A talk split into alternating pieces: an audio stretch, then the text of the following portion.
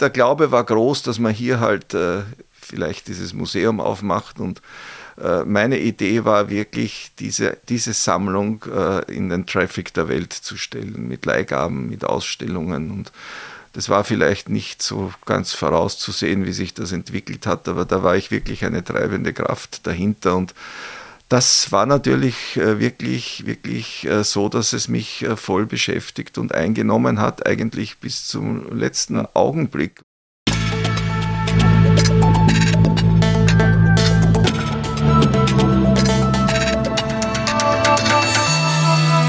Ausgesprochen Kunst. Der Podcast mit Alexander Gieser.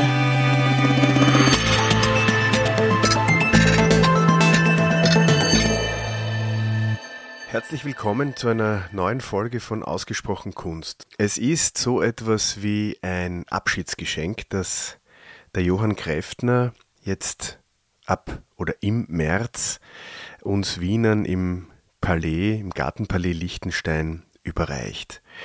Er hat eine Ausstellung zusammengestellt, die unter dem Titel Gegossen für die Ewigkeit die Bronzen der Sammlungen des Hauses Liechtenstein ähm, aufgefettet durch ein paar hochkalibrige Leihgaben, Gäste im Haus vorstellt und uns die Möglichkeit gibt, einmal mehr in diesem wunderbaren Haus, das so viel Geschichte in sich trägt, ähm, Kunst anzuschauen.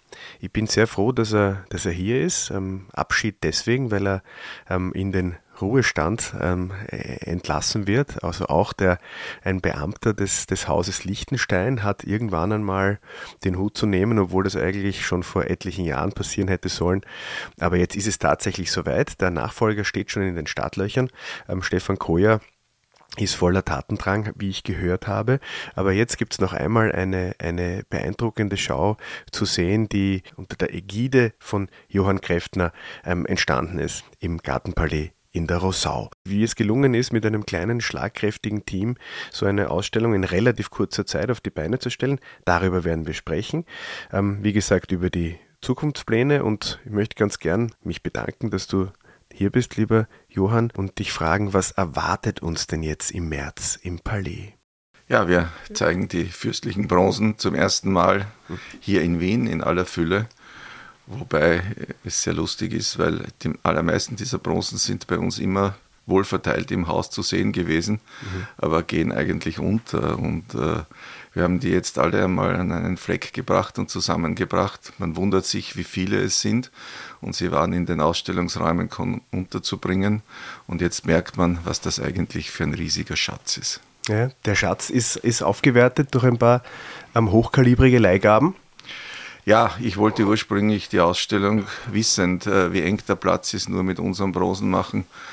Aber es kam äh, der Befehl von oben sozusagen, die Ausstellung muss ein Spektakel sein und äh, ich bräuchte eigentlich inhaltlich kaum Leihgaben, mhm. aber ich bezeichne sie deswegen als Gäste in der Ausstellung, ja. die dann wirklich ganz, ganz besondere Akzente in dieser Ausstellung setzen können. Mhm. Und sind diese Gäste jetzt schon alle, ich meine, wir sind jetzt hier gute zwei Wochen, bevor es losgeht, ähm, sitzen wir jetzt hier, sind, ist schon alles in der Stadt oder ist alles am, jetzt am Anrollen gerade? Also ich musste sagen, ich habe noch nie so eine langweilige Ausstellung gemacht. Auf der einen Seite war alles so wahnsinnig kurz, weil eine Vorbereitungszeit von einem Dreivierteljahr für eine mhm. Ausstellung ist heute im internationalen Leihverkehr überhaupt nichts.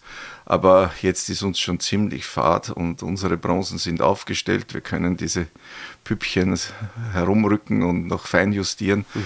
Und wir warten dann wirklich äh, auf die nächste Woche, wo die Kuriere der Leihgeber oder die Leihgeber selbst mit ihren äh, Sachen eintrudeln.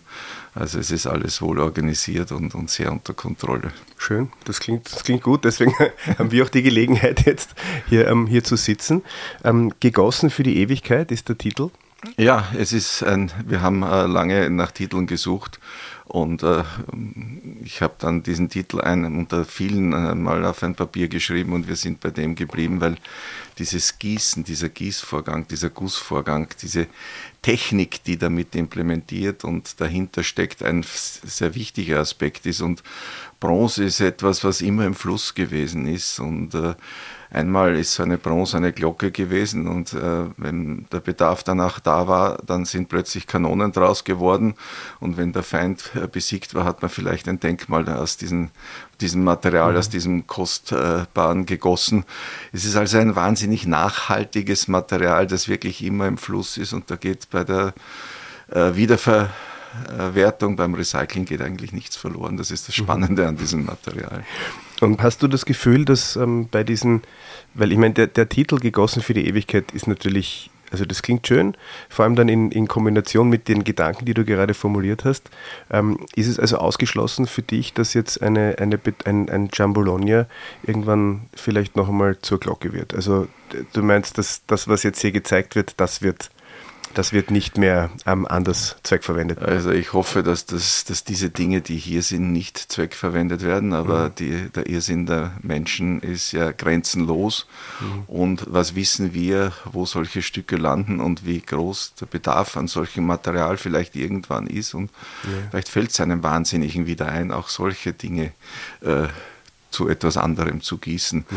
Aber der Wert dieser Stücke ist heute so unendlich groß, dass man, glaube ich, äh, alleine wenn Anderes man so ein findet. Stück verkauft, äh, sehr, sehr viele Tonnen Bronze einkaufen könnte. Ja. Aber wie groß der Wert von Bronze ist, hat man ja in England gesehen, äh, wo sogar große Henry Moore äh, Plastiken sagen. aus Gärten über Nacht gestohlen worden sind, weil mhm. der Materialwert einfach so groß ist. Also mhm. Das habe ich mich oft gefragt. Was, was wurde aus dieser, aus dieser großen Henry Moore Skulptur? Die, das sind ja ein paar Tonnen Bronze, die, ja. die sind wahrscheinlich. Die sind wahrscheinlich äh, eingeschmolzen, das ist zerschnitten und mhm. äh, ist auch nicht mehr mhm. nachvollziehbar. Wenn es einmal verschmolzen ist, ist weg. Mhm. Aber man unterschätzt den äh, Metallwert. In äh, Chiswick House wurde das äh, Pantheon dort irgendwann vor, ich glaube, 15 Jahren neu eingedeckt mit mhm. einer State-of-the-Art äh, Bleideckung. Und da hat man sich wirklich entschlossen, das alte, so giftige Material wieder in der Tradition mhm. äh, zu verwenden. Und äh, siehe da, eines Morgens äh, wurde dieser Park aufgesperrt und aufgeschlossen und äh, die Kuppel stand mhm. ohne Bleideckung da. Tatsächlich. Haben auch irgendwelche Diebe über Nacht, die müssen mhm. mit schwerem Gerät gekommen sein, sonst kann man das nicht tun, haben die die ganze Bleideckung einfach einkassiert und ja. ist auch verschwunden ja. und nie wieder aufgetaucht. Ja. Das ist halt nur die Bleideckung gewesen mhm. und keine Skulptur.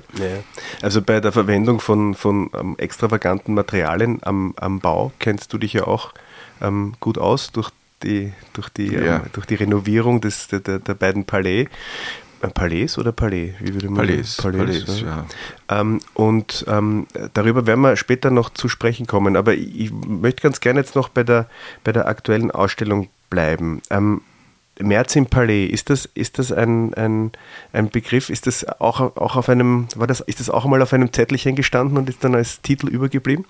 Also diese März im Palais-Ausstellung, das war so eine lustige Geschichte, weil äh, ich äh, mache seit, weiß es nicht, 25 Jahren immer drei oder vier Wochen. Den Luxus habe ich mir immer geleistet, Urlaub in einem ganz verborgenen Platz äh, auf Lesbos, wo wirklich niemand hin will, mhm. was aber wunderbar ist. Und da habe ich irgendwann im September des Jahres 2021 äh, schlecht geschlafen und äh, statt mich im Bett, Bett zu wälzen, habe ich beschlossen, ich gehe an den Computer und mache irgendetwas. Und mhm. dann habe ich ein E-Mail abgesetzt und äh, irgendwo der Familie geschrieben, es wäre doch schön, wenn ich es jetzt sehr positiv formuliere, wieder so etwas wie eine Ausstellung zu machen. Und äh, der Eventbetrieb äh, im März ist nicht gigantisch. In dieser Zeit könnte man das leicht unterbringen, da würde man auch nicht viel verlieren. Mhm. Und äh, es war vielleicht ein sehr freches äh, E-Mail, wo ich mir gedacht habe, okay, kommt das gut an, wird es ankommen, mhm. was wird das für Folgen haben? Ich hatte am nächsten Tag um 8 Uhr eine Antwort, machen Sie das. Ja, schön. So ist diese, und dort stand dieser Begriff, wir könnten aus diesem dieser Ausstellung im März einen mhm. Brand machen, März im Palais. Und mhm. es gab dann nachher natürlich im Feintuning die Diskussionen, ja, wie ist das? Aber der 1. März fällt vielleicht auf einen blöden Tag. Ja, dann ist dieser blöde Tag ein Samstag oder ein Sonntag ja. oder auch vielleicht ein Montag, dann eröffnet man dann eben am Freitag und dann ja. ist es in den Köpfen. Ja. Im März ist dieses Haus offen. Und äh, es ist unsere März-Ausstellung und ich glaube, das sollte sich auch in Zukunft in den Köpfen immer mehr verankern und die Familie steht voll dahinter mhm. und äh, wir gehen da mit aller Kraft vorwärts. Mhm. Also das wird auch ähm, nach deiner, wie sagt man, ähm, nach deiner ähm, Amt, Amts, Amtsperiode, Amtsperiode heißt das ja? so schön, Regentschaft, ja. wollte ich fast sagen. Nach deiner Amtsperiode wird das also ähm, können wir uns weiterhin auf März im Palais ja, freuen. Das wird sicher sein. Ich äh, weiß noch nicht, was das nächstjährige Thema mhm. sein wird. Äh, mein Nachfolger, der Stefan Kreuer, hat sich da noch nicht äh, deklariert. Äh, der soll auch die Zeit haben, darüber anständig nachzudenken. Äh, naja, aber, aber, es wird. Ein Jahr ist jetzt nicht. Ich meine, du hast selber gesagt, ein Dreivierteljahr Vorlaufzeit ja. ist knapp. Also eigentlich müsste man jetzt schon ein bisschen was wissen, wie, wie was nächstes Jahr Ja, so vielleicht weiß er es auch schon. Okay. Äh, er wird sich schon äh, deklarieren und äußern. Mhm. Das Problem ist, dass es Museen heute gibt, die auf ein Leihansuchen eine Antwort zurückschicken, eine automatisierte. Mhm. Ihr Ansuchen äh, langt nicht 18 Monate vor Beginn da aus ihrer Ausstellung ein. So können wir leider uns daran nicht beteiligen. Okay. Es gibt solche Museen, es gibt sehr, sehr viele Museen, wo ja. diese Sperrfrist mit zwölf Monaten okay. beginnt. Mhm. Und äh, ich habe die Leihansuchung für diese Ausstellung im Mai hinaus geschickt und auch mit wirklich befreundeten Institutionen, die willens gewesen mhm. sind, uns etwas zu geben, haben mhm. dann die Diskussionen äh, bis in den Oktober hinein gedauert mhm. und äh, das, äh, man hat dann nicht mehr die Möglichkeit, wenn man etwas nicht kriegt, woanders nachzufragen, ja. so einen Second Shot zu machen. Mhm. Und man hat auch nicht die Möglichkeit, äh, eine Ausstellung vernünftig zu gruppieren, wenn mhm. ich nicht weiß, okay, das Ding kommt aus dem KHM und muss mhm. dann unbedingt in einer Vitrine sein mhm. und muss neben dem Ding von uns stehen und das entscheidet dann auch wahnsinnig viel über das Display der Ausstellung. Das ist dann für unsere Ausstellung so irgendwie äh, Anfang Dezember entstanden, als alle Leihgaben sicher gewesen sind. Und dann muss man, wir haben ja keinen Vitrinenstock oder so etwas, dann muss man produzieren. Mhm. Und dann erfährt man plötzlich, dass Spanplatten eng sind und man muss die nehmen, die gerade am Markt sind und ja. all das und dann wird es halt eng. Ja, ja, na gut, ich meine, ich glaube, so, also hinten, hinten raus wird es immer, wird's immer ein bisschen tight, aber. Ja ähm, ich glaube, das ist einfach das Schicksal des Ausstellungsmachers, nicht? Ja, wir haben äh, schon geglaubt, dass wir, weil wir so früh angefangen haben, jetzt mhm. mit unseren Ideen, das wird nicht eng werden, aber es gab dann doch die Phase, wo es eng wird, mhm. aber alle Beteiligten haben da unglaublich hineingehauen, mhm. egal ob es jetzt die Tischler waren, die Glaser, die Drucker. Dass ich jetzt eigentlich wahnsinnig relaxed bin und mit diesen Püppchen spielen kann. Ja. Ich habe ja gestern mir gedacht, als ich da diese kleinen Bronzen herum mhm. äh, gespielt habe oder geschoben habe, ich hätte jetzt einen viel äh, besseren Titel, ja. Toys of the Princess. Naja, das wäre vielleicht eine Idee fürs nächste Jahr. ja. Vielleicht hört der Herr Goya zu. Ähm, jetzt sagen wir noch, ähm, ich muss ganz ehrlich sagen, ich war letztes Jahr, ähm, wollte ich in den letzten Tagen des März da noch hin. Mhm. Es war unmöglich. Alle Timeslots waren, waren ausgebucht. Äh, und ich glaube, es war irgendwie so, ich hätte dann noch eine Möglichkeit gehabt, um, ich weiß nicht, ganz spät am Abend, aber das ging sie dann nicht mehr aus. Aber der, der, der Zustrom war war sehr stark und ich gehe mal davon aus, dass der wieder stark sein will. Und wir haben jetzt gerade gehört, die, die Vermeer-Ausstellung im, im, im Reichsmuseum in Amsterdam ist ausverkauft, also für die ja, komplette ja. Zeit. Ähm, habt, habt ihr auch solche Befürchtungen, dass. Also wir werden nicht ausverkauft sein können, weil wir die Menschen gratis hineinlassen. Mhm. Wir haben Marketingmaßnahmen auch gesetzt. Äh, äh, du weißt vielleicht, dass die Kunstkammer heuer zehn Jahre alt ja. wird am 1. März. Mhm. Und äh, nachdem sich die wirklich entleiben und uns spektakuläre Leihgaben geben, machen wir so etwas wie eine Kooperation. Mhm äh, die natürlich auf uns auch abfärben wird, weil äh, wir gemeinsam in ein Marketing hineingehen mhm. und äh, bei uns können die Leute halt gratis hineingehen und werden dann in großer Anzahl kommen. Mhm. Ich hoffe, dass heuer alle unsere Maßnahmen in die Medien zu kommen, nicht einem neuen Krieg anheimfallen, was voriges Jahr der Fall war, weil äh, alle, alle Interviews für eine Zeit im Bild oder für Kultur am Montag all das äh, fiel dann der Ukraine und dem Ukraine-Krieg zum ja, Opfer, ja. weil der genau kurz vorher äh, losgestartet ist. Ja. Also wir hatten wirklich Worst-Case-Conditions around mhm. und äh, wir sind trotzdem so voll gewesen, dass wir uns jetzt wirklich den Kopf zerbrechen, was wir tun äh, mit den Menschen, wenn zu viele kommen, weil unsere Ausstellungsräume sind lächerliche 300 Quadratmeter groß, mhm. was ja gar nichts ist in Wirklichkeit. Mhm. Aber ihr habt so einen, ihr habt so einen riesengroßen Vorhof, da kann man, da kann man, kann man schön Linien, ähm, ja. Linien bilden, so wie in England, nicht? Also da ist ja. das ja Tradition. Also Nur die, die Wiener stellen sich, glaube ich, für solche Ausstellungen nicht ja. so an wie in England. Das ist ein anderes Bewusstsein. Ich habe natürlich auch äh, usurpatorische Fähigkeiten und mhm. habe einen großen Teil der Sala Terrena für diese Ausstellung adaptiert, verdunkelt und dort stehen wirklich große äh, Starstücke der Ausstellung schon mhm. als Paukenschlag am Anfang und auch in der Bibliothek stehen Bronzen und Dinge, die ich nicht in der Ausstellung untergebracht habe, stehen im, im ersten Stock mhm. oben mhm. und äh, wir können ein bisschen ausweichen, aber es wird wahrscheinlich dicht werden. Mhm. Ja. Die Timeslots gab es ja, glaube ich, nur für die Führungen. Ja. Und äh, die haben wir heuer auf die Zeit vor der Öffnung verlegt, weil in der Ausstellung selbst zu führen, ich habe sehr oft geführt selbst, es ist immer so ein Unterfangen, man soll zehn erlesene Gäste führen und endet dann mit 35 Menschen weil alle am Ende mithören. der Führung, weil alle mitkommen und ja. mithören und man blockiert dann die anderen. Mhm. Das ist dann auch nicht so wirklich zumutbar. Jetzt machen wir die Führungen ja. generell äh, eine Stunde vor der Öffnung und äh, eine Stunde nach der okay. Mhm. regulären. Öffnung und da ja. gibt es auch schon heftig Buchungen. Ja. das ist natürlich das, das Schicksal des, des, ähm, des guten Guides, würde ich mal so, ich kenne das auch aus eigener Erfahrung, wenn man, wenn man so zwei, drei launige ähm, Sätze von sich gibt, dann, ja. dann bleiben die Leute hängen. Nicht? Genau, Weil genau. Ich glaube, ich glaub, ähm, äh, Fachwissen runterzubeten ist, ist okay, aber da kann man auch einen Katalog lesen. Aber ja. siehst du das auch so, dass die, dass die Menschen dann unterhalten werden sollen, wenn, wenn sie kommen und geführt werden? Die, halt, die, die Menschen wollen unterhalten werden und es ist natürlich unglaublich viel Wissen im, im Background vorhanden wenn ich die Führungen selber mache, mhm. die nie einen Niederschlag in einem Katalog finden und das genießen die Leute und die ganzen Previews wollen das natürlich nutzen und auch andere äh, Führungen, die angesetzt sind. Mhm. Aber ich habe das in, in Hongkong gesehen, um einen Sidestep zu machen, wo wir im, im, im November eine spektakuläre Ausstellung eröffnet haben und ich habe dort äh, jeden Tag vier, fünf Führungen gemacht durch äh, zwei Wochen hindurch für Gäste der Bank und habe ja. tausende Leute geführt und mhm. es ist dann auch, man kann es nicht leisten, es geht einfach nicht. Dort auch zusätzlich alles mit Maske. Ja. Äh, nach zwei Wochen ist man wirklich fast tot, wenn mhm. man da zurückkommt, auch ja. noch mit Jetlag. Jetzt ist ja das Thema ähm, äh, Bronzen, äh, auch, auch wenn das jetzt so schön, also gegossen für die Ewigkeit ist natürlich ein Titel, der, der, der neugierig macht.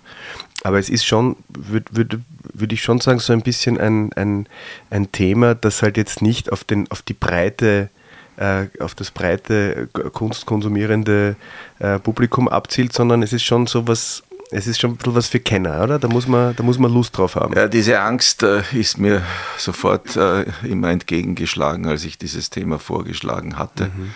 Für uns ist es ein Kernthema, weil die Bronzensammlung wirklich eine der besten und großartigsten ist und auch im Gewicht des, als Sammlungsteil einfach wahnsinnig groß ist bei uns. Mhm. Aber für das äh, Publikum, für die äh, Medien, äh, für, für die Leute, die, die das Marketing machen sollten, war sofort die Frage auf dem Tisch, wie sollen wir Bronzen verkaufen?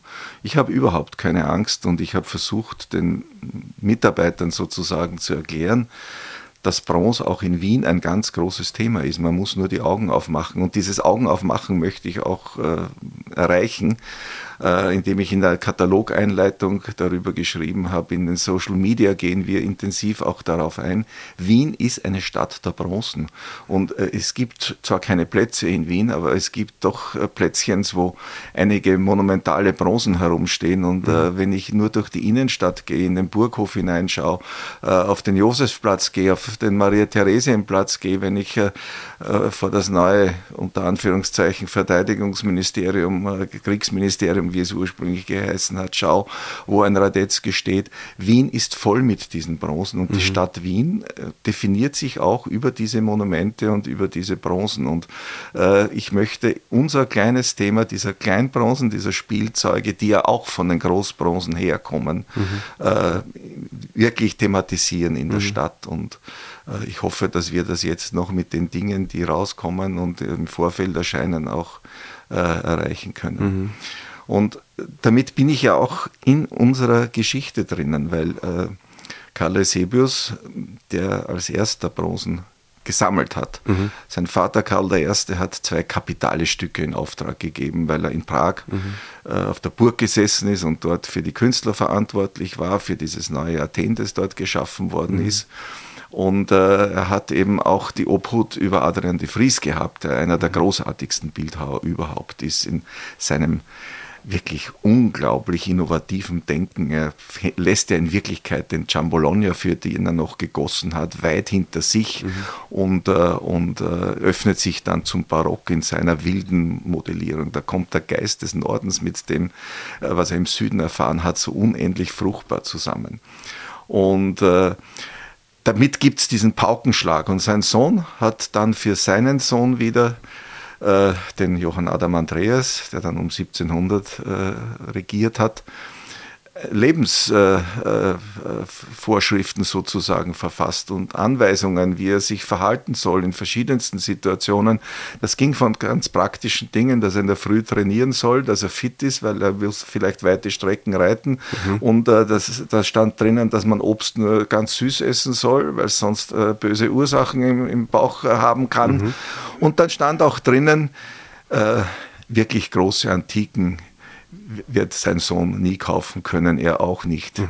Äh, die sind den äh, römischen äh, Potentaten, den Päpsten, dem römischen Hochadel vorbehalten und wie, wie recht sollte er haben. Ja. Das hat sich vielleicht im 19. Jahrhundert ein bisschen geändert dann bei uns.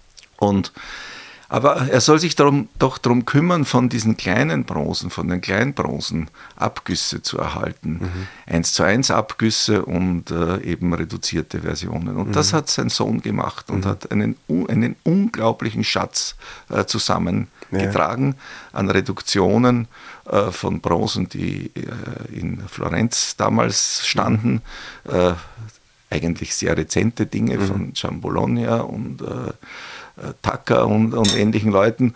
Und dann hat er noch äh, wirklich auch äh, erreichen können bei den Medici, dass er von deren großen Antiken, der Venus Medici, den Faun in der Tribuna, mhm. äh, den antiken Herrscherköpfen, dass er auch von denen eins zu eins Güsse gehabt hat. Mhm. Das war der erste Auftrag, mhm. den die Medici dann sehr bald gestoppt haben, nachdem Dinge auch nach England gegangen sind, äh, nach Blenheim.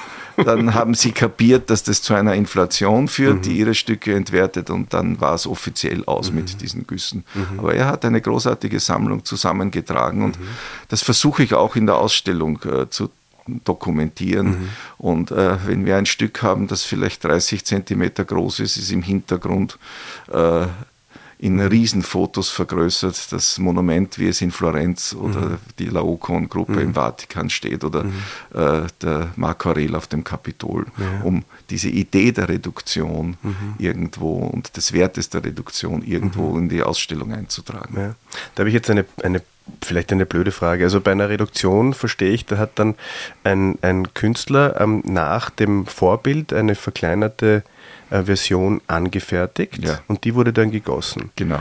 Bei einer, bei einer 1 zu 1 großen, ähm, quasi einem, einer, einer Wiederholung, einem, wurde nicht die originale Gussform oder wurde die das sind, zum Teil? Die sind, die Antiken wurden, die Medici haben die Erlaubnis erteilt, dass diese Dinge abgegossen worden mhm. sind. Das mhm. sind wirkliche Abgüsse. Mhm. Und die Gussformen von, sowohl von den kleinen als auch den großen Dingen, die sind äh, in den Ateliers erhalten geblieben und mhm. als dieses Dodger-Porzellan entstanden ist, die Manufaktur entstanden ist, konnten die aus den Ateliers der Künstler von Giambologna, Tucker auch solche äh, Formen erwerben und es wurden dann teilweise nach diesen Formen auch Porzellane produziert oder eben ja. nachmodelliert, weil teilweise, wenn es eins zu eins Güsse waren von großen Antiken, mhm. ging es nicht, aber von dem Satyr, mhm. Faun äh, der Tribuna und auch von der Venus der Tribuna, äh, gibt es äh, unsere Bronzen. Äh, der Giovanni Giuliani musste die dann hier wieder in Stein umsetzen. Das ist eine unendliche Story. Mhm. Und in Doccia sind dann auch nicht ganz eins zu eins, aber riesige Porzellane gemacht worden, mhm. äh, die noch äh, in Besitz der Familie Cinori sind. Wir hatten die ja in unserer Ausstellung irgendwann vor 20 Jahren äh, mhm. hier auch im Palais. Äh, die konnten nicht aus einem Stück produziert werden in Porzellan und es sind die Dinge haufenweise im Ofen explodiert, weil das okay. einfach zu schwierig war. Ja. Aber einige sind äh, doch gelungen und ja. haben überlebt, sind aus einzelnen Schichten äh, zusammengesetzt und äh, noch immer in Florenz zu Hause. Also das hat sehr lange und große Auswirkungen gehabt. Mhm. Jetzt hat es ja doch auch eine, eine ganze Reihe von, von skulpturaler Arbeit gegeben, wie das, wie das ähm, Gartenpalais ähm, gebaut wurde. Ja. Ähm, äh, also Architekturschmuck oder gab es da also vorwiegend dann ähm, äh, ähm, Bronzen, die, die der Architektur gedient haben oder, oder sind damals auch jetzt äh, ja. alleine, alleinige Kunstwerke entstanden? Das ist eine ganz spannende Geschichte natürlich, äh, diese Phase der, der Genese des Gartenpalais. Mhm. Äh, in, in, dieser Zeit um 1700 hat sich der Fürst zuerst eben mit dem Gedanken getragen, ein Gartenpalais zu bauen und dann ist er durch glückliche Umstände zu dem Bauplatz in der Bankgasse gekommen und hat auch gleichzeitig äh, ein Palais dort gebaut äh, und hat das nur gebaut, weil er dort auch äh, einen Wohnplatz, eine Wohnstätte hatte, die er nicht gebraucht hätte, weil er ein viel größeres Palais in der Herrengasse hatte. Aber die Idee war, eine zweite Beletage für die Kunstsammlung zu haben. Mhm. Das war sein Anliegen. Und die Kunstsammlung ist oben gesessen, wo es das gute Licht gegeben hat. Und alle diese Paläste waren natürlich auszustatten. Mhm. Und da gab es einen ähnlichen Kampf wie vielleicht jetzt bei der Ausstattung im Zuge der Restaurierung des Parlaments. Der Architekt wollte eine rigide, starre Architektur ohne jeden Dekor, ganz mhm. römisch. Und der Fürst wollte schon so etwas an Dekor haben und hat den Giovanni Giuliani, so wie alle Künstler, die er beschäftigen wollte, äh, wollte, hat auch andere beschäftigen müssen, weil er mhm. nicht genug Italiener bekommen hat, mhm. äh, ein Italiener. Und äh, diesen Giovanni, dieser Giovanni Giuliani hat dann Bauplastiken geschaffen und der Martinelli hat das überhaupt nicht gutiert, der Architekt. Mhm. Also es gab mhm. auch da den Kampf. Mhm. Und der, in der Rossau gab es auch einen riesigen Park, mhm. einen riesigen Garten und dafür musste es eine skulpturale Ausstattung geben. Und obwohl Giuliani ein Italiener gewesen ist, er kam aus dem Veneto irgendwo, und äh, hat ihm der Fürst, weil er schon so lange hier gewesen ist zu diesem Zeitpunkt und vorher in München war, der war ihm zu lang im Norden, hat er ihm nicht getraut und hat äh, aus äh, Bologna, wo er sich selbst umgesehen hatte, vor allem Modelli kommen lassen. Modelli aus Wachs, die gekommen sind, äh, um für, für Giuliani Vorbilder zu sein. Und er hat dem Giuliani auch in seinem Vertrag, den er mit ihm geschlossen hat, äh, er wurde mit saurem Wein aus Judenau gezahlt, by the way. 20 Liter oder 20 ja, Fass? Hektoliter. sauren Weins aus. Judenau, das war okay. sein Salär. Und Aber war er zufrieden, der, der, der, der Bildhauer mit dem Er Wein? hat so lange für ihn gearbeitet, bis er aus Blind dem, aus dem, nein, die Gicht hat er gekriegt und ähnliche Dinge. Und er musste dann das Haus verlassen ja. in, der, in mhm. der Bankgasse, weil der Fürst dann einziehen wollte und er sein Atelier aufgeben musste. Und äh, da seine Frau zu derselben Zeit losgeworden ist, mhm. Giuliani, ja. äh, war er in einer traurigen Situation und ist als Laienbruder mhm. ins Kloster Heiligenkreuz äh, eingetreten und hat die ganzen Modelle, ja. die eigentlich dem Fürsten gehört hätten, hat, er mitgenommen nach ja. Heiligenkreuz. Die sind heute dort zu Hause. Ja. Und dort hat er wahrscheinlich dann auch ähm, noch weiterhin sauren Wein sauren, getrunken. Ich kann mir das vorstellen. Ja, aber der war Bier. wahrscheinlich besser als der von den fürstlichen Latifundien, weil der äh, Die haben schon gewusst, was machen. Wein der Thermenlinie war besser ja. als der des Fürsten, nehme ich an. Der Fürst hat Vino Nobile ja. di Montepulciano ja. mit Vorliebe getrunken, also der hat das nicht so genossen. Aber er hat, er hat in seinem Vertrag sogar festgelegt, äh, diese Bronzen der fürstlichen Sammlungen und andere Vorbilder äh, mit aller Sorgfaltspflicht übernehmen müssen. Mhm. Die Bronzen hat er dann wieder zurückgegeben und hat alle diese kleinen Herkules-Statuen und Raptus-Statuen und was immer damals schon im fürstlichen Besitz gewesen ist, im Garten äh, umgesetzt. Mhm. Mhm.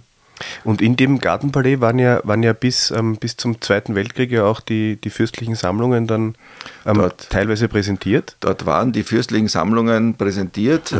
Äh, eigentlich war das die einzige Präsentation. Es gab mhm. natürlich auch überall woanders Kunstwerke, mhm. aber dort war der Fokus, dort war die fürstliche Galerie. Mhm. Äh, die Order des Fürsten Johann äh, I. kam 1807, das dort äh, im Gartenpalais, das kaum mehr Verwendung hatte. Gartenfeste waren vorbei. Mhm. Party was over. Und äh, dann wurde das Palais adaptiert, Fenster zugemauert außen und äh, die, der Herkulessaal wurde vermauert, damit man hinten eine lange Galerie für den Decius-Mus-Zyklus hatte und all das. Und 1810 ist die dem Wiener Publikum gegen ein Eintrittsgeld geöffnet worden und ist somit das erste Museum in Wien, wo man gegen Eintrittsgeld äh, Kunstwerke betrachten konnte. Das Ganze wurde dann so zu einem Entertainment Center, würde ich heute sagen, ausgebaut.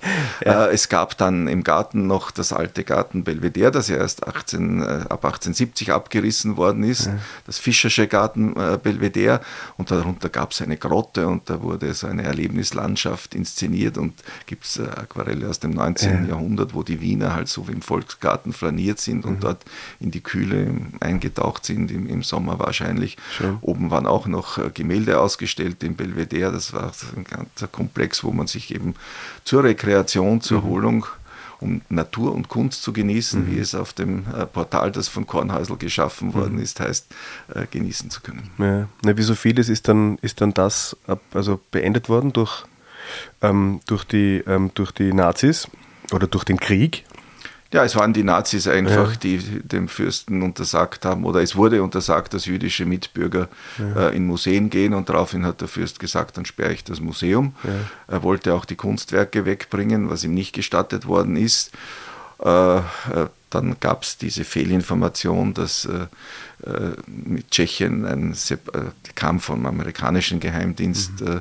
und dass die, die Tschechien Tschechoslowakei damals einen Separatfrieden erreichen würde. Daraufhin wurden die Dinge nach, äh, in die Tschechoslowakei gekarrt, weil die Tschechoslowakei ja ein Teil des Deutschen Reiches äh, gewesen ist. Dort mhm. durfte man die Dinge hinbringen. Äh, die Familie hat aber dann äh, gegen Ende 1944 kapiert, dass die Welt anders tickt und anders ausschaut, nachdem irgendwelche Meldungen über die Jalta-Konferenz ruchbar geworden sind und über die zukünftige Teilung der Welt. Und dann wollte man natürlich die Kunstwerke an seinen neuen Wohnsitz äh, in Vaduz mhm. bringen. Da war keine, kein Reden drüber mit den Nazis. Sie haben dann erlaubt, nachdem zuerst Dinge in, in die Salzminen gekommen sind, wo auch die Gerüchte bestanden, die Nazis wollen die fluten. Und dann hat man äh, über eine befreundete Familie auf der Insel Reichenau, die Bernadotte, mhm. konnte man die Objekte auf die Insel Reichenau bringen und von dort klammheimlich unter unglaublichen Risken, mhm. äh, die der der Direktor der Sammlungen, der mhm. Gustav Wilhelm, damals eingegangen ist, mhm. äh, peu à peu äh, nach Vaduz bringen. Es war dem Fürstenhaus erlaubt, äh, Dinge persönlichen Bedarfs, die mit der Familie zu tun haben, Ausstattungsstücke ja. ins Schloss zu bringen. Ja. Und äh, das Porträt äh, von Raphael, das wir noch mhm. heute in der Sammlung haben, wurde als Familienporträt deklariert, da wurden falsche Labels aufgenagelt auf die Rahmen und äh, der Fürst hat es persönlich auf seinem Cadillac, glaube ich, den er damals ja. gefahren hat, nach Vaduz gebracht. Ja. Und äh, die letzten Objekte sind dann am 14. April mhm. äh, 44, mhm. 45 mhm. in, in äh, Vaduz äh, eingetroffen, ja. waren dort irgendwie wild gelagert auf den mhm. Lehrgängen und wo mhm. immer im Freien letztlich mhm. nur abgedeckt. Und, mhm. Aber es, es, ist eigentlich kaum etwas beschädigt worden, muss ja. ich sagen. Es war wirklich ein Wunder. Ja. Na gut, beschädigt wurde dann, ich meine, es gab ja dann, also das, das Gartenpalais wurde ja dann ja ähm, die Heimstätte eines einer eigenartigen was war, äh, Bau- und Nein, es war dann die Schwedenhilfe, die dort verteilt worden ist, weil es eines der wenigen öffentlichen Gebäude mhm. in der Gegend war, die nicht beschädigt gewesen sind. Die mhm. Schweden haben dann so etwas wie die Care-Pakete von den Amerikanern auch nach Wien geschickt. Das ist mhm. fast vergessen. Und es gab auch einen intensiven Austausch, wo Kinder zum Belüften sozusagen ja. für etliche Monate nach Schweden eingeladen worden sind. Das wurde vom Palais abgewickelt. Okay. Und äh, nachher Geld war keines da äh, mhm. in dieser Zeit nach den Enteignungen äh, in der Tschechoslowakei 45 oder 48 äh, da war nichts da, da konnte man nicht dran denken. Mhm. Äh, dann äh, hat man sich entschlossen, das Palais eben zu vermieten und dann ist irgendwann dort das österreichische Bauzentrum entstanden. Und als ich 1969 in Wien zu studieren angefangen habe, dann musste, Baumärkte gab es nicht und dann musste der Bub natürlich auch irgendwo hingehen, wo man ja. Prospekte über Baustoffe, Baumaterialien kriegen konnte ja. und ähnliches. Ja. Mein Weg ging ins Palais Liechtenstein und mich hat eigentlich das, was da unten in der unteren Ebene zu sehen gewesen ist, überhaupt nicht mehr interessiert, äh, sondern ich habe den Blick nach oben gerichtet und versucht mir irgendwo vorzustellen, was da alles hinter diesen Kojen oben drüber mhm, mhm. äh, äh, dargestellt sein könnte. Das war die Zeit. Mhm. Und dann, Aber hättest du wahrscheinlich nicht träumen können, dass du irgendwann einmal federführend da für die, für die Wiederinstandsetzung in einen ursprünglichen Zustand? Nein, überhaupt bist? nicht, äh, überhaupt nicht. Und äh, es war ja wunderbar, dieses Museum moderner Kunst. Äh, mhm. Wir sind dort jeden Sonntag fast mit unseren Kindern dort gewesen. Man mhm. konnte irgendwo relaxed in die Galerien gehen und die Kinder waren dort in dem Gärtchen vor dem Kaffeehaus gut aufgehoben Versorgt, und ja. konnten sich da als kleine Banden organisieren. Mhm. Die kannten sich dann schon alle. Das war eine unglaubliche Community ja. von jungen Eltern, die damals eigentlich wahnsinnig gerne jeden Sonntag sich äh, getroffen hat ja. äh, zum Frühstück oder heute würde man vielleicht sagen Brunch, Brunch oder irgend so etwas. Und das hat eigentlich auch ganz äh, gut funktioniert, aber das Palais war in einem elenden Zustand. Mhm. Es ist ja nichts an Restaurierungsmaßnahmen gemacht worden. Mhm. Es gab auch keine äh, Infrastruktur. Es gab eine einzige Zelle, äh, die man als WC-Anlage damals okay. bezeichnet ja, hat ja. und nicht mehr. Ja. Und dann gab es für mich irgendwann, das war 1989, äh, als ich äh, für meine erste große Ausstellung im Kunsthistorischen Museum mhm. verantwortlich gewesen bin, äh, gab es so ein Erweckungserlebnis, weil wir haben eine wunderbare Bronze von Antico, mhm. einen Jünglingskopf der heute allgemein für einen Kopf Alexander des Großen äh, mhm. gehalten wird, was es immer ist. Äh, wir werden es nie erfahren. Aber die Kunsthistoriker sollen da ihre Freiheit haben, Interpretationen zu machen. Und äh, zu diesem Kopf gibt es zwei Gegenstücke, die im Kunsthistorischen Museum in Wien sind. Und mhm. ich erinnere mich, als äh, ich äh, dann die Stücke des Kunsthistorischen schon aufgestellt hatte, die ja wirklich ganz fantastische Prosen sind. Mhm. Und dann kam der Direktor aus Vaduz und äh, hat sein Stück mitgebracht und wir haben das auf die andere Seite äh, der Türe gestellt. Das war die Eingangstüre des Direktors der Hofjagd und Rüstkammer damals, mhm. äh, wo diese Ausstellung stattgefunden hat. Und da habe ich mir gedacht, das kann nicht sein, dass diese Sammlung Liechtenstein von der ich noch sehr wenig wusste, dass die in Vaduz irgendwo mhm. in Depots irgendwo herumschwimmt. Mhm. Die muss nach Wien zurück. So den, schön war dieser Kopf. Ja, und ja. den Gedanken habe ich nie verlassen und mhm. verloren. Und mhm. ja, es hat dann aber ein bisschen gedauert. Es war ja, glaube ich, ja. auch dem, dem glücklichen, oder ich sage jetzt mal dem Umstand geschuldet, dass das, dass das Museum moderner Kunstsammlung Ludwig ja. dann einen neuen Platz gefunden hat im genau. Museumsquartier. Wenn dieses Museumsquartier nicht zustande gekommen wäre. Und das war ja nicht immer ganz selbstverständlich, dass das funktioniert.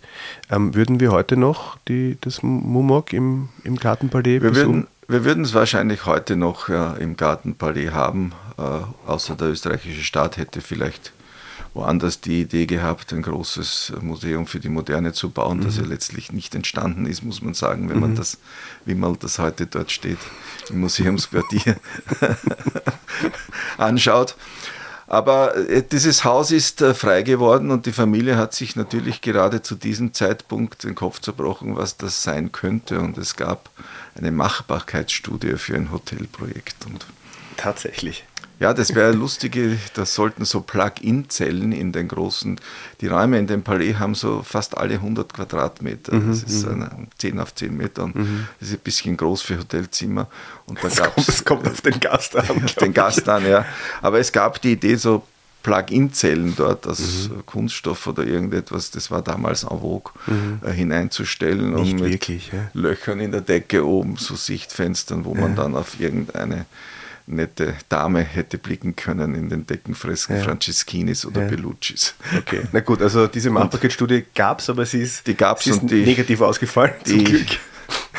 wurde abgestochen. wurde abgestochen ja. und dann hat sich der Fürst wirklich entschlossen und committed mhm. äh, zu dieser Rückkehr nach Wien. Mhm. Anfangs sehr vorsichtig, aber dann doch immer mhm. intensiver, weil so wie er am Anfang gemeint hat, wir lassen einmal für zweieinhalb Millionen, damals Schillinge, mhm. das, das ganze Ding einmal ausmalen und dann probieren wir. Da musste ich ihm schon sagen, das macht keinen Sinn. Das Not gonna happen. Also, soll man lassen. Ja. Aber aus diesen zweieinhalb Millionen ist, ist dann, ein, ein bisschen mehr Projekt geworden. Aus den zweieinhalb Millionen Schilling sind ja. dann 25 Millionen äh, Euro geworden, ja. was auch nichts ist, muss ich sagen, für den Umbau dieses Gebäudes. Da muss ich jetzt ganz ehrlich sagen, was, Parlament 400 Millionen? Ja? Naja gut, das ist ein größeres Volumen ja. und äh, wir haben in der Bankgasse 125 Millionen dann investiert. Mhm. Äh, ich glaube nicht, dass da beim Parlament äh, so viel Geld äh, vertan worden mhm. ist, um es nobel zu definieren. Aber aus einem, aus einem historischen Gebäude ein äh, funktionierendes äh, Bürogebäude zu mhm. machen mhm. und Sitzungsgebäude zu mhm. machen. Und ein Parlament ist nichts anderes, mhm. ist die Quadratur des Kreises. Und ich kann nur hoffen, dass das Ganze so gelungen ist, dass das nachhaltig ist, was dort geschaffen worden ist und auch ja. in, vielleicht in zehn Jahren noch als Parlament dienen kann. Ja. Ja, das hoffen wir alle. Das hoffen wir alle, dass wir in zehn Jahren noch ein Parlament haben. Aber jetzt nochmal zurück zum, zum, zum, ähm, zum Gartenpalais. Aber jetzt eine ganz grundsätzliche Frage. Also ich war auch das eine oder andere Mal damals noch ähm, ganz jung im, im, dort im Museum, wie es ein, ein, das Museum moderner Kunst war. Ähm, ich habe aber keine, keine wirklichen Erinnerungen mehr dran. Ähm, glaubst du, funktioniert so ein, so ein historisches Gebäude auch als, als Hort für, ein, für zeitgenössische Kunst? Also die Frage muss sich generell stellen, äh, funktioniert so ein Gebäude, so ein altes Gebäude, so schön es ist, so wunderbar es ist, äh, um nach heutigen Ansprüchen Objekte museal präsentieren zu können. Und äh, ich sehe das jedes Mal, wenn mhm. ich mich mit Teilen der Sammlung irgendwo hin bewege, wie jetzt zum Beispiel nach Hongkong in dieses hypermoderne Palace Museum wie wohltuend es ist, diese Kunst in abstrakten Räumen zu sehen mhm. und in ganz anderen perfekten Umgebungen zu sehen. Äh, natürlich ist das auch im Gartenpalais schön und hat Flair. Äh, wir können dort halt nur einen ganz geringen Teil äh, der Kunst zeigen und man hat seine Einschränkungen. Äh, wir versuchen zum Beispiel einen, einen Weg durch die Ausstellung zu bahnen mit der Beleuchtung, wo du jedes Bild ohne Reflexe sehen kannst. Mhm. Aber wenn du vielleicht so ein Querkopf äh, bist, wie ich es meistens bin, der verkehrt durch eine Ausstellung geht, dann ist es ein Horror, weil dann glänzen nur die Bilder. Und es sind gewaltige Einschränkungen, die man in Kauf nehmen muss in so einem alten Gebäude. Mhm. Und äh, ich verstehe eines nicht, dass die äh, Verantwortlichen für Kunst ganz überglücklich sind, wenn sie dieses Restelessen an äh, historischen Objekten, die halt übrig bleiben, für sich in Anspruch nehmen können. Mhm. Und ein modernes Museum ist etwas anderes. Und äh, es gibt viele Beispiele dafür, wo, wo große Museen, die in alten Gebäuden sitzen, einfach den Strich machen und sagen, okay, das alte Gebäude ist gut und schön und wir stellen dort was aus und repräsentieren dort, aber daneben gibt es eine Kiste, äh, wo wir die Kunst in aller Freiheit und mit allem Volumen, das wir brauchen und den mhm. besten Konditionen wirklich präsentieren können. Mhm.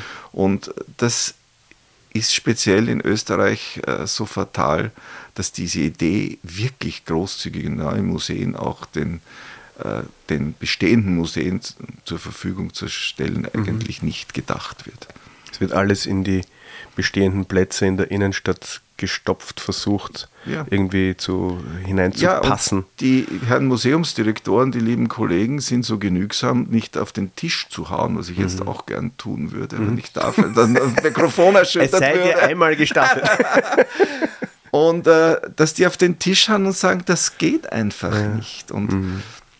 Ich meine, ich finde, ich find, äh, das, was Klaus Albrecht Schröder im Künstlerhaus zeigt, ich finde das ganz wunderbar. Mhm. Wenn ich an die letzte Ausstellung des abstrakten Expressionismus mhm. denke, das ist eine Weltklasse-Ausstellung mhm. und das ist dort auch gut gegangen. Aber generell ist das ein fürchterliches Ausstellungsgebäude, das mhm. bei manchen Ausstellungen einfach dann nicht funktioniert. Ja. Das ist das Problem. Ja. Und ein gutes Ausstellungshaus muss die Freiheit bieten, dass dort so ziemlich alles funktioniert. Ja. Na gut, du bist ja, du bist ja auch diesbezüglich ähm, ähm, kundig, weil du bist ja eigentlich äh, gelernter Architekt. Ja, ich bin auf der einen Seite gelernter Architekt und äh, ich habe die Sammlung, unsere Sammlung, die Liechtenstein-Sammlung, sehr geöffnet mhm. für die Welt. Und wir haben wirklich in allen großen Häusern der Welt in Asien und die haben dort wirklich Museen. Wenn ich an Seoul denke, das Nationalmuseum mhm. oder ein National Art Center in, äh, in uh, Tokio wo auch immer. Das sind großartige Museen, wo man sich auch wirklich ausbreiten kann und mhm. wo man diesen Geist einfach kennenlernt, der hier halt so überhaupt nicht vorhanden ist. Und wenn immer irgendein ein altes Gebäude zur Disposition steht, die erste Idee, wenn sonst niemand haben will, ist, okay, da können wir jetzt ein Museum machen. Mhm. Das funktioniert nicht. Mhm. Ich kann aus einem Winterpalais kein Museum machen kann ich vielleicht ein verschrobenes Printzeug in ein Museum machen, seine Kriegszüge darstellen. Wurde es ja auch, oder? Ja, es war nichts ja. Besseres, aber ja. alles andere geht in diesen Räumen nicht. Aber mhm. wenn man der Kunst gerecht werden will, und mhm. das ist das Thema, dann muss sich der Kunst auch eine Umgebung schaffen, die geeignet ist für sie. Mhm. Also ich habe das Gefühl, dass, das, dass diese Ausstellung, die ihr jetzt macht im, im Gartenpalais, ähm, das, das, also das, das Gartenballet für diese Ausstellung der ideale Ort ist? Oder würdest du sagen, du würdest so eine Bronze, also gegossen für die Ewigkeit Ausstellung auch in einem White Cube gerne machen? Ich glaube, dass die Ausstellung sehr schön ist, mhm. aber ich glaube auch, dass ich unsere Bronzen auf dem fünffachen Platz ausbreiten könnte okay. und sie auch dann ganz anders inszenieren würde. Mhm. Und vielleicht wäre dann der Zugang für die Menschen mhm. auch ein leichterer, wenn mhm. dieser Zugang ein sehr zeitgenössischer ist, was in dem Gartenpalais einfach nicht geht. Mhm. Aber äh, heutige Ausstellungen, die brauchen auch Installationen technischer Art, Projektionen und mhm. Screens und was auch immer. Und das fällt bei uns sehr bescheiden aus. Wenn wir auch jetzt, ich glaube, wir haben 15 Objekte, die du mit dem kleinen Finger auf dem Screen durch die Luft wirbeln kannst. Mhm. Aber wenn ich einen Screen habe, 10 Meter groß und das Ding fliegt durch die Luft, mhm. ich kann es auf dem kleinen iPad mhm. bedienen und das tanzt vor mir. so cooler. wie es mhm. in einem Lium in, in, in Seoul, mhm. äh, dem Familienmuseum der Familie Samsung stattfindet, wo ich das vor zehn Jahren kennengelernt habe dann kriegt das eine andere Dimension einfach. Mhm. Das ist das Thema. Mhm. Und das können wir nicht leisten dazu. Ja. Na gut, aber ihr könnt es andere. Also das, das Gartenpalais kann anderes leisten. Das glaub, Gartenpalais ich, leistet anderes. Ich könnte ja, ja. mir vorstellen, dass die Familie Samsung da auch ein bisschen ähm, äh, mit, mit einem gewissen Neid in die Rosau blickt und sagt, naja, das wäre aber auch eigentlich ganz schön. Aber das können ja. die wiederum nicht leisten. Das können die wiederum nicht leisten. Also ich glaube, das Miteinander ist dann schon, wenn man, wenn man beide Möglichkeiten hat, ähm, dann, dann ist es natürlich besonders schön. Also ich, ich empfinde auch eine große ähm, Kraft und, und Freude und Energie und Vision, ähm, die, da, ähm, die da spricht. Jetzt bist du quasi, ist das dein, ist das dein Abschiedsgeschenk an, äh, als, als, als amtsführender Direktor des, des, ähm, der Liechtensteinischen Sammlungen? Weil Museum ja, ist es ja jetzt ja schon lange nicht das mehr. Ist, das ist mein Abgang und äh, ich hoffe, dass der so wie bei gutem Wein möglichst bekömmlich ist. Ja, Na, da, bleibt in Erinnerung. da mache ich, mir, da mache ich mir überhaupt keine Sorgen. Es ist ja oft so, dass, dass Menschen, die dann, ähm, die, die wissend äh, auch einem, einem der Ende, also dem, dem Ende einer Ära ähm, entgegengehen, dann noch einmal so Werbung in eigener Sache machen. Ähm, ist das ein Gedanke? Ich meine, worauf können wir uns freuen beim, beim Johann Kräftner? Was, was Nein, wird die ich, Zukunft bringen?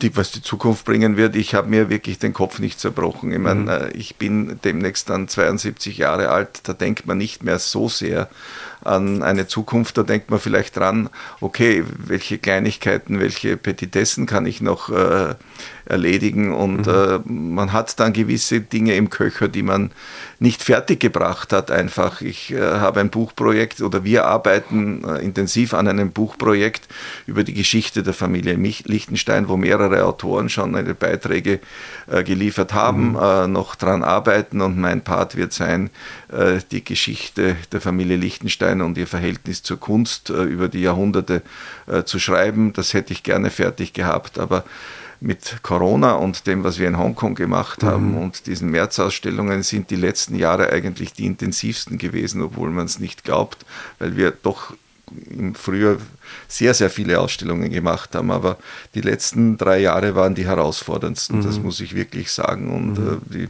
mit der kleinen Mannschaft, die ich habe, äh, ist das wirklich nicht so leicht zu bewältigen gewesen. Das ist einmal etwas, was äh, an, an, an, das, an, das, das, äh, an die Familie gebunden ist. Und ich habe äh, im Köcher ein Buch über ostasiatische Gärten, das man mal drei Monate harte Arbeit braucht, um es zurechtzutrimmen auf das, was man in einem Buch drucken kann und äh, die Texte zu schreiben. Und dazu braucht man Ruhe. Äh, da gibt es ein grobes Layout, wo man schön blättern kann und ganz sehnsüchtig ist nach diesen Orten, die ich da im Laufe der letzten Jahrzehnte immer wieder besuchen konnte. Ich war jetzt im Jänner just for fun äh, äh, zehn Tage in, in Japan und es gibt nichts Schöneres, als in diesen Gärten herumzustrolchen. Und daraus will ich auch ein Buch machen. Auch zu Und fotografieren, weil du als Fotograf bist du ja auch ähm, Ist ist eine Leidenschaft für die Fotografie. Das ist eine Leidenschaft, die ich mir angeeignet habe oder etwas, was äh, aus einer Not zur Eigenschaft geworden ist, weil als ich mit, ich war 25, mein erstes Buch geschrieben habe über ganz andere Themen, äh, ich war noch Student äh, an der TU, ich konnte mir einfach keinen Fotografen leisten und das, was so an, an Bildern in Umlauf gewesen ist, war mir zu schlecht und da habe ich beschlossen, ich lerne jetzt fotografieren und bin in die Dunkelkammer gegangen und habe genau das Falsche gemacht, weil das Bild zu schwarz war. Also habe ich es noch mehr belichtet und dann war es noch schwärzer. Dann habe ich kapiert, okay, it's the other way around. Naja, learning by doing. Nicht? Learning by doing. Ich habe nichts gelesen ich, und dann, ja, es hat alles nicht funktioniert, weil ich dann lernen musste, dass in meiner Heimatstadt oder Geburtsstadt äh, St. Pölten das Wasser so hart ist, dass äh, jede Entwicklungszeit doppelt so lange sein muss, was nirgendwo drinnen stand. Ja. Es war ein langer Lernprozess aufgrund des Kalkgehaltes. Und solche Dinge lernt man halt. Und ich hätte mir nie einen Fotografen leisten können. Es gab eine einzige Ausnahme. Da konnte ich mir einen Starfotografen leisten. Der Verlag hat den ausgesucht. Das war aber unglaublich mühsam. Ich, der sollte ein Haus von Josef Hoffmann fotografieren und ist mit den Türdrückern nach Hause gekommen, weil die so nice waren. Und das hat mich dann bestärkt, es selber zu tun. Und es ist auch, äh, es ist auch ganz lustvoll. Und die Welt hat sich ja so geändert. Ich laufe mit einer Mittelformatkamera herum, die äh, leichter ist als das, was ich in früheren Zeiten herumgetragen habe. Und man kriegt Fotos äh, in einer Perfektion nach Hause. Man kann ganze Fassaden damit äh, begle bekleben.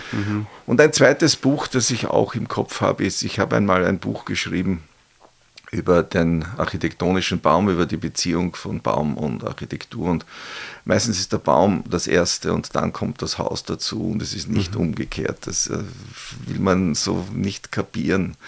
Und da habe ich auch wunderbare Beispiele aus aller Welt. Und das Thema der begrünten Fassade ist ja ein Thema, das in allen Köpfen ist. Und der Beitrag, den man dazu für die Umwelt machen kann und äh, was momentan daraus gemacht wird, ist, glaube ich, der andere Weg, nämlich Hightech jetzt auch in diese begrünten Fassaden einziehen zu lassen. Und dann passiert es einer Emma, wie, welche auch immer in Wien dafür verantwortlich ist, mal am Wochenende kein Wasser zu haben und dann ist die ganze Fassade, die für zigtausende Euro begrünt worden ist, über ein Wochenende tot ja. und braun. Und es gibt wunderbare historische Fassaden in Florenz oder irgendwo, wo Türme von unten bis oben grün bewachsen sind mit den richtigen Pflanzen und dort gibt es kein Hightech. Die kriegen vielleicht dort zufällig das Wasser des Arno, der relativ nah ist, aber das ist es dann auch schon.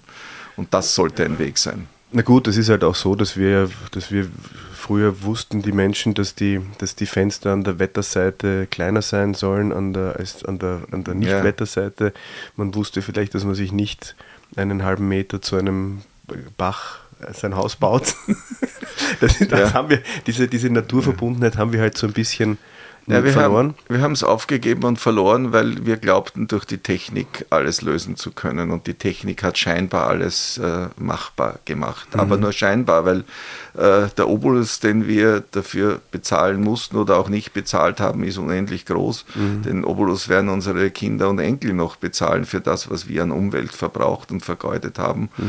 Äh, das der Grundverbrauch für diese Hütteln, die in Österreich gebaut werden, egal ob es jetzt die Einfamilienhäuschen sind mit ihren Zäunchen oder ob es die Industriebauten sind, ist gigantisch. Wir sind das Land der Welt, das am meisten Grund und Boden ver äh, arbeitet. Mhm. Das ist strafbar. Und mhm.